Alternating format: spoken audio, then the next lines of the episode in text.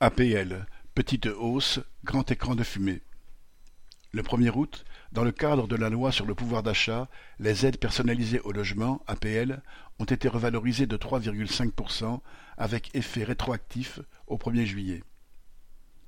Début juin, le ministre de l'économie Bruno Le Maire avait précisé qu'il s'agissait de protéger ceux qui sont le plus en difficulté, mais de façon, citation, temporaire, parce que le pic de l'inflation est temporaire.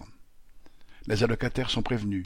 La précarité de leur situation va durer, et la hausse des prix court plus vite que celle de leur allocation. La revalorisation ne rattrapera pas tous les mauvais coups portés aux APL. À la baisse de 5 euros dès le début du premier quinquennat Macron, à l'absence de réévaluation régulière, sauf un ridicule 0,4% en octobre 2021, s'ajoute surtout le nouveau calcul du montant des APL qui a permis au gouvernement d'économiser un peu plus d'un milliard d'euros aux dépens des plus modestes. En effet, la réévaluation automatique tous les trois mois sur la base des revenus des douze mois précédents a fait plus de perdants que de gagnants.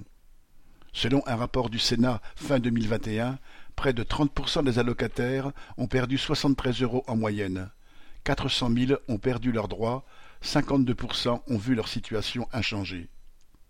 Les quelques euros, voire dizaines d'euros de revalorisation ne dissimuleront pas que la très grande attention du gouvernement aux difficultés des allocataires, comme l'a dit le maire, est une vaste fumisterie. Sylvie Maréchal.